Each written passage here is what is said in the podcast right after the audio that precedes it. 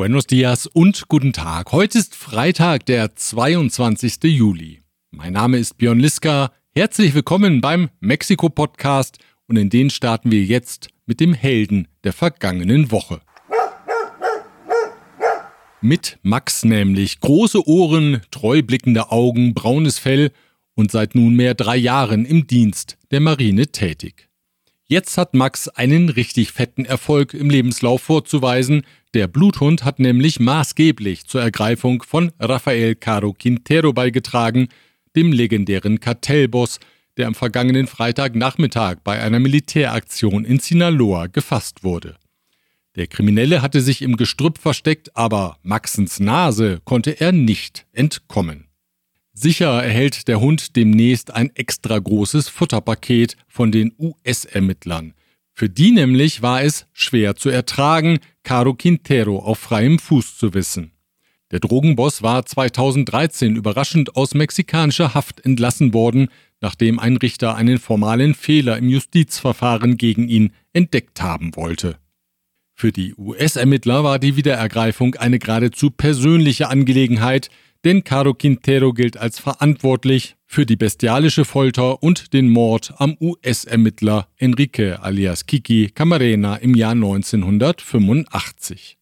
Ein ungetrübter Erfolg war die Militäraktion vom vergangenen Freitag indes nicht. Nach der Festnahme stürzte ein Hubschrauber mit 15 Militärs ab, die an der Ergreifung beteiligt waren. 14 Soldaten starben, einer wurde schwer verletzt. Die Ursache für den Absturz ist unklar. Umstritten ist, ob US-Ermittler an der Ergreifung beteiligt waren. Dafür spricht, dass Mexikos Präsident Andrés Manuel López Obrador nur zwei Tage vor der Festnahme im Weißen Haus in Washington zu Besuch gewesen war. Nicht wenige Beobachter vermuten, US-Präsident Joe Biden habe Druck auf Mexikos Präsidenten ausgeübt und auf eine konzertierte Aktion der Sicherheitskräfte gedrängt. Die Chefin der Antidrogenbehörde DEA, Ann Milgram, dankte jedenfalls den Kollegen für den Einsatz. Unser unglaubliches Team in Mexiko hat mit den mexikanischen Sicherheitskräften bei der Ergreifung zusammengearbeitet, schrieb sie. Doch das Thema ist sensibel. Mexikos Präsident sieht es bekanntlich als Angriff auf die Souveränität des Landes an, wenn US-Ermittler in Mexiko aktiv sind. Deswegen ruderte US-Botschafter Ken Salazar sofort zurück und betonte, auf mexikanischem Boden seien keine US-Fahnder beteiligt gewesen. Das bekräftigte auch López Obrador. En el caso de la participación de la DEA, como lo señaló el embajador de Estados Unidos, no tuvieron injerencia directa la Secretaría de Marina de México. Llevó a cabo toda la investigación y la aprehensión del de señor Caro Quintero. Die US-Behörden beantragten die Auslieferung von Caro Quintero. Das letzte Wort in der Sache hat Mexikos Außenministerium. Der Frühling zwischen Mexikos Präsidenten, der US-Politik und den US-Unternehmern, er war nur von kurzer Dauer und er war vielleicht auch sehr einseitig. Jetzt jedenfalls ist wieder alles beim Alten oder schlimmer, wir sind auf dem Weg in die Eiszeit. Denn offenbar war man in Washington mit López Obradors Erklärungen zur Energiepolitik keineswegs zufrieden. Wir erinnern uns, nach seinem Besuch in Washington kündigte López Obrador Investitionen von US-Konzernen in Mexiko an, insgesamt 40 Milliarden US-Dollar bis 2024, ein Großteil davon im Energiesektor. Er tat so, als habe er bei seinem Besuch in der Hauptstadt alle Zweifel an seiner Energiepolitik beseitigen können. Doch mit der Realität hatten die Worte des Präsidenten offenbar wenig zu tun, und seine Ankündigung begann er mit den folgenden Worten. Eh, se llegó a un buen acuerdo con empresarios estadounidenses que van a invertir. Und eben hier mag bereits ein Missverständnis von López Obrador vorliegen. Er möchte, dass seine Regierung mit den ausländischen Unternehmen verhandelt. Doch die US-Regierung und die US-amerikanischen Konzerne wollen keine individuellen Verhandlungen, sie wollen klare, feste Spielregeln, die für alle gelten. Das hat die US-Seite versucht, Mexikos Präsidenten in vielen Gesprächen zu vermitteln, aber ohne Erfolg. Jetzt scheint sie mit der Geduld am Ende und hat in dieser Woche von Kooperation auf Konfrontation umgeschaltet. Die US-Handelsbeauftragte Catherine Tai schrieb auf Twitter, man sei ernsthaft besorgt über Mexikos Energiepolitik und deren Vereinbarkeit mit dem USMCA-Abkommen. Leider würden US-Unternehmen auf Mexikos Markt gegenüber den staatlichen Akteuren weiter benachteiligt. Deswegen habe die US-Regierung nun ein Streitschlichtungsverfahren angestoßen. 75 Tage stehen nun für Gesprächsrunden zur Verfügung. Kommt es zu keiner Einigung, muss eine Schiedsstelle entscheiden. Kanada hat sich dem US-Vorstoß angeschlossen und ebenfalls den Beschwerdemechanismus eingeleitet. López Obrador reagierte ungerührt und machte sich geradezu lustig über die Initiativen. Er ließ bei seiner Pressekonferenz am Mittwoch ein Lied seines tabaskenischen Landsmannes Chico Che abspielen. Uy, que miedo, singt der. No va a pasar nada. Pero ya se están frotando las manos, hablando de que ahora sí, uy, qué miedo. Uy, qué miedo, mira cómo estoy temblando. Uy, qué miedo, mira cómo estoy temblando. Y que vienen en platillos a más de cuatro a llevarnos. Uy, qué miedo, mira cómo estoy temblando. Die Botschaft dürfte in Washington und Ottawa ebenso angekommen sein wie die Erklärung von López Obrador, warum die USA und Kanada mit seiner Energiepolitik nicht einverstanden seien. Die Unternehmer aus beiden Ländern seien eben unverbesserlich korrupt. Son muy corruptos y no quieren dejar de robar. Die Energiepolitik, sie ist nun endgültig das Streitthema in den Beziehungen zwischen Mexiko, den USA und Kanada. Diese Ausgabe erreicht sie mit der freundlichen Unterstützung der folgenden Unternehmen. Rödel und Partner. Ihre maßgeschneiderte Wirtschaftskanzlei. ICUNet Group. Wir beraten, trainieren und begleiten Ihr Unternehmen und Ihre Assignees interkulturell weltweit. German Center Mexiko. Büros, Beratung und Netzwerke unter einem Dach. Ascens Blue, Ihr deutschsprachiger Personalrecruiter in Mexiko. Von Wobesser Isiera, Ihre Anwaltskanzlei mit einem spezialisierten German Desk. Die Links zu den Homepages der Unternehmen finden Sie auf mexikopodcast.info. Die Regierung hat den Bau der Bahnstrecke über die Halbinsel von Yucatan, den Tren Maya, nun als Vorhaben von nationaler Sicherheit eingestuft. Damit will sie verhindern, dass Einsprüche von Gegnern des Projekts vor Gerichten zu weiteren Verzögerungen beim Bau der Strecke führen. Besonders der Abschnitt zwischen Cancun und Tulum ist umstritten. Umweltschützer haben gegen den Streckenverlauf geklagt, weil der unterirdische Höhlensysteme und Wasserläufe gefährde. Umgehend nach der Neueinstufung des Projekts wurden die Arbeiten wieder aufgenommen, die auf richterlichen Beschluss hin zuletzt geruht hatten. Mexikos Börse verzeichnet eine Abwanderung. In den zurückliegenden drei Jahren haben zehn Unternehmen ein Delisting praktiziert oder eingeleitet. Die Gründe hierfür sind unterschiedlich. Manche Unternehmen fühlen sich unterbewertet und versuchen deswegen, der Börse den Rücken zu kehren. Andere setzen ihre Hoffnungen auf die kapitalstärkere Börse in New York oder beenden infolge einer finanziellen Umstrukturierung ihre Börsenhistorie in Mexiko, wie etwa im Fall der Luftfahrtgesellschaft Aeromexico. Den Abschied von der Börse betreiben derzeit unter anderem der Milchproduzent Grupo Lala, der Geflügelkonzern Bachoco, die Supermarktkette Chedraui und die besonders für ihre eingedosten Lebensmittel bekannte Grupo Erdes. Experten sehen die Entwicklung mit Sorge, denn sie sei Beleg dafür, dass die Börse ihre Funktion als alternative Finanzierungsmöglichkeit verliere.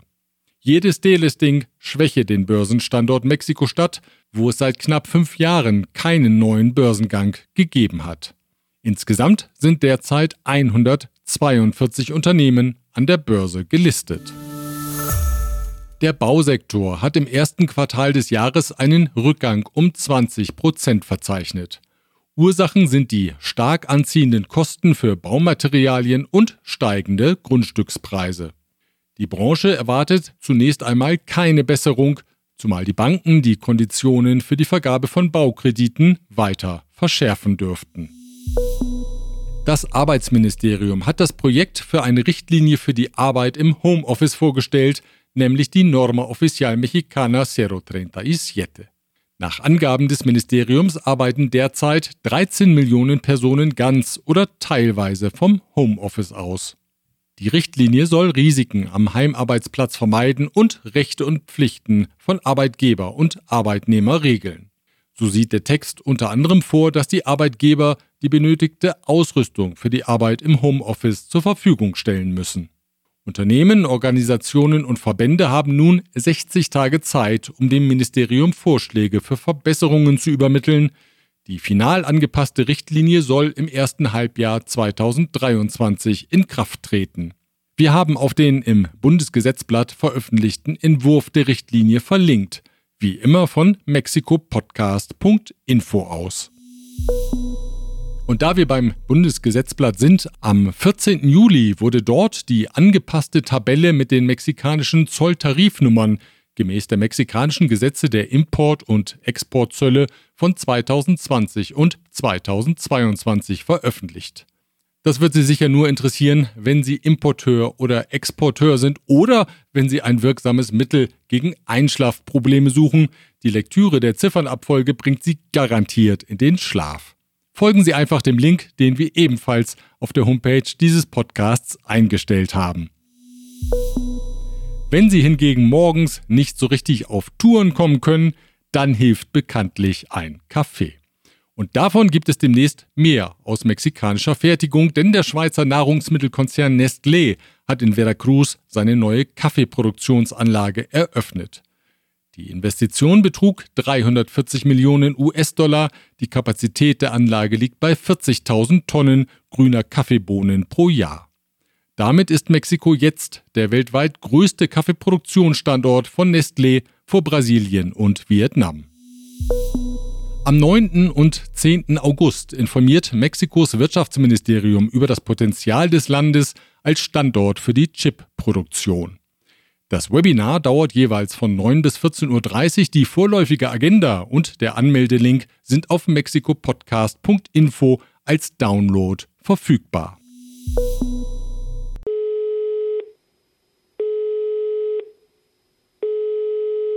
Erstmals seit der Privatisierung im Jahr 1990 hat die Telmex-Belegschaft einen Streik ausgerufen.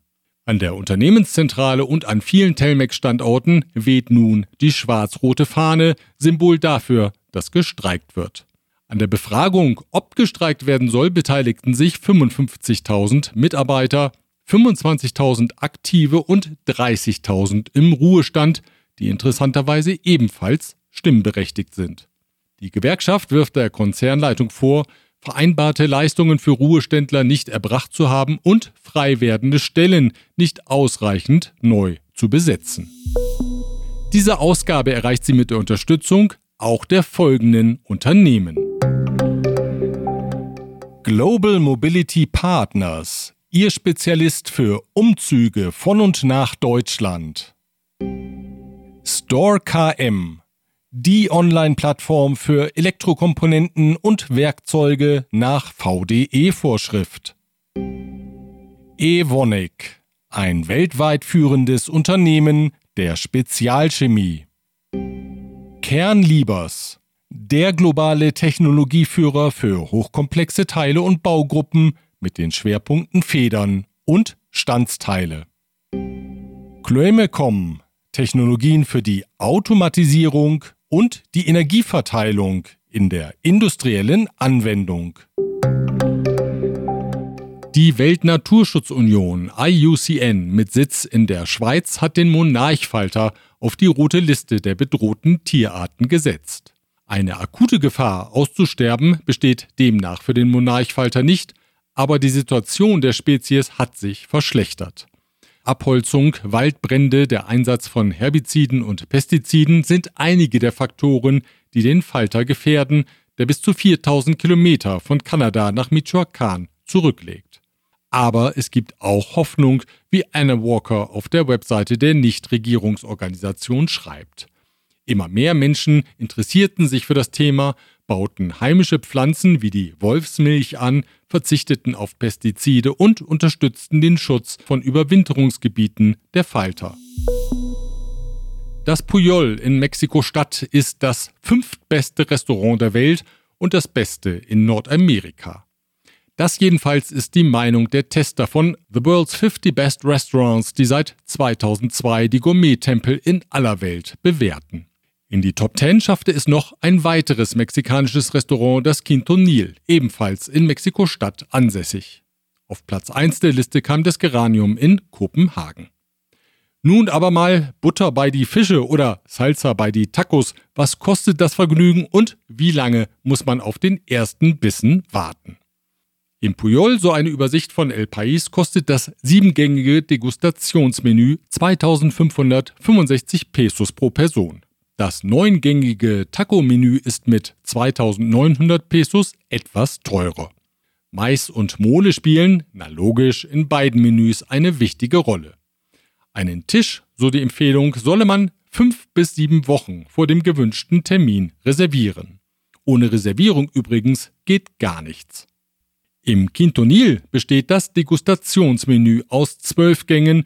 Der Preis startet bei 4.037 Pesos pro Gast. Kommen die empfohlenen Weinspezialitäten hinzu, sind 6.062 Pesos fällig. Ein freier Tisch, so schreibt El País, ist hier auch vergleichsweise kurzfristig reservierbar. Mit den Augen in spannende und berührende Fotoreportagen eintauchen, das ist jetzt wieder im Museo Franz Mayer nahe der Alameda in Mexiko-Stadt möglich. Dort nämlich gastiert die Ausstellung World Press Photo, die als wichtigste Schau der Reportagefotografie gilt. Zu sehen sind die 122 Werke noch bis zum 2. Oktober. Geöffnet ist das Museum dienstags bis freitags von 10 bis 17 Uhr und am Wochenende von 11 bis 18 Uhr. Montags ist es geschlossen. Der Eintritt kostet 75 Pesos. Weitere Informationen auf der Webseite des Museums. Den Link finden Sie auf mexikopodcast.info. Ich wünsche Ihnen ein anregendes Wochenende und eine schöne sommerliche Woche. Wir hören uns wieder am nächsten Freitag, wenn Sie mögen. Bis dahin.